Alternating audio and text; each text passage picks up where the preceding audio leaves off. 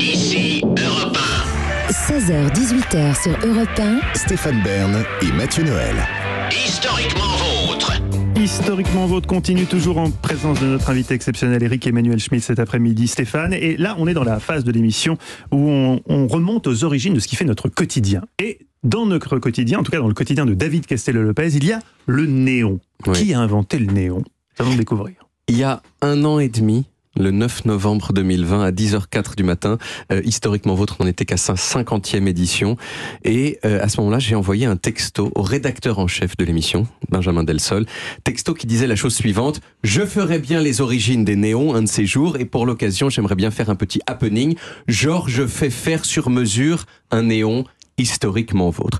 Et Benjamin, avec son très léger accent toulousain hyper charmant, il a dit Mais grave, c'est une trop bonne idée. Le problème, c'est que faire faire un néon sur mesure, ça coûte bonbon. Ah oui, On n'a pas le budget, on m'a dit. Euh, mais quelquefois, je suis opiniâtre. Alors, je suis revenu à la charge à cinq reprises dans l'année qui a suivi, toujours avec le même résultat, jusqu'à ce que, jusqu'à ce que Philippe Amardey, l'un des réalisateurs de l'émission, qui a un H qui sert à rien dans son nom, ils disent mais attends, pourquoi on fait pas un partenariat avec une marque de néon Ah, Genre, ils nous le font et nous on leur dit merci chaleureusement à l'antenne. Et trop bonne idée. Et Philippe a trouvé, il a trouvé une entreprise qui s'appelle la Maison du Néon, qui fabrique des néons sur mesure et qui a accepté de faire un néon pour nous. Ce néon, pour l'instant, il est juste ici, Ah, à côté de moi, caché sous le drap noir du mystère. Et je ne le révélerai qu'à la fin de ma chronique suspense dans vos visages. Mais alors, mais alors, d'où ça vient le néon? Eh bien, le néon, avant d'être un tube lumineux avec lequel on écrit des choses qui brillent dans la nuit, c'est un gaz qui est l'un des composés de l'air qu'on respire. Dans ce studio, par exemple, il y a du néon. Très peu, hein, très très peu de néon. Il y a 0,002% du néon, donc c'est pas beaucoup. Et euh, cette très faible concentration du néon dans l'air, c'est une des raisons qui fait que c'est un gaz qui a été découvert très tardivement. En 1898, plus de 200 ans après qu'on a isolé les premiers composants de l'air.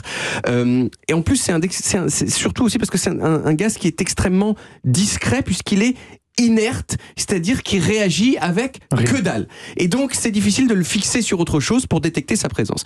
Mais il y a quand même un monsieur qui a fini par le découvrir, et assez vite, il y a plusieurs scientifiques dans le monde qui ont testé avec le néon ce qui avait été testé avec d'autres gaz avant, à savoir le faire passer, euh, faire passer à travers eux, pardon, un courant électrique pour voir ce que ça fait. Et là, ils se sont rendus compte que le néon, quand, quand on lui envoyait de l'électricité dans le visage, eh bien, il produisait une lumière d'un rouge orangé super beau. En 1902, il y a un ingénieur français qui s'appelait Georges Claude, qui a créé une entreprise qui existe toujours et qui est très connue, qui s'appelle Air Liquide. Vous connaissez Air Liquide Air Liquide, il produisait de l'oxygène liquide pour l'industrie, et parmi les déchets qu'il récupérait dans cette production, il y avait des grandes quantités de néon. Alors Georges Claude, il s'est dit, il y a peut-être un truc à faire avec ça. Il a repris des, les recherches existantes sur la lumière rouge néon. Il a réglé plein de problèmes techniques que je ne vais pas vous énumérer. Et en 1912, il a installé le premier néon de l'histoire du monde à Paris. Boulevard Montmartre, chez un barbier qui aurait, grâce à ça, doublé son chiffre d'affaires. Euh, on ne sait pas si c'est vrai ou pas. Ensuite, il a vendu son concept à plein de pays différents, et notamment aux États-Unis. Ces néons, ils coûtaient une fortune, hein, des dizaines de milliers de- d'euros de l'époque pour une enseigne de grande taille, de grande taille, mais ça a quand même été un succès immédiat parce que ça marchait très bien d'un point de vue commercial. Puis il y a eu un effet d'entraînement aussi, c'est-à-dire que si tout le monde commence à mettre des néons et que vous devenez la seule enseigne triste dans la rue, eh ben vous êtes un peu obligé d'en installer aussi. Alors attention, les néons originellement, comme je l'ai dit, ils étaient rouges. Mais très vite, il y a plein d'autres couleurs qui ont été obtenues avec d'autres gaz. L'argon qui donne une lumière rose pâle, le krypton qui donne Comme la kryptonite. Exactement, qui donne du verdâtre. Bah, c'est pour ça que ça- la kryptonite s'appelle la kryptonite. La vapeur de mercure qui donne du bleu clair, etc. Alors aujourd'hui, les néons, ils sont quand même sacrément moins à la mode qu'ils l'ont été. C'est un côté un petit peu vintage, mais ils sont quand même toujours là et on pourrait même dire qu'ils vivent une sorte de revival grâce aux néons de nouvelle génération qui ne sont pas techniquement des néons mais des LED. L'effet est sensiblement le même et ça coûte souvent un petit peu moins cher. Le néon exclusif sur mesure d'historiquement vôtre. D'ailleurs, c'est un néon LED. Et je pense que le moment est venu de, le de le dévoiler. Le Est-ce que vous êtes prêts? Roulement de tambour. Oh mon, 3, oh mon dieu, qu'est-ce qu'il va y avoir écrit? 2, 1.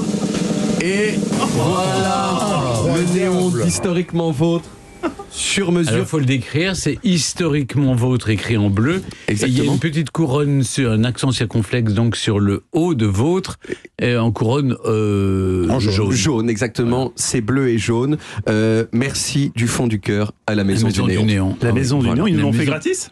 Ils nous l'ont fait, enfin, gra- oui, gratis, et Bah puis on oui. leur dit le- leur nom. C'est un peu par- Ah, comme on a fait un partenariat européen en Top faire Gun. maintenant Oui, bah, ça, les Europe 1, Maison du Néon. Qu'est-ce qu'ils vont en faire maintenant Ben, on va le garder. Bah, on bah, va le on va garder, le ça va devenir un petit sûr, peu le l'enseigne, l'enseigne.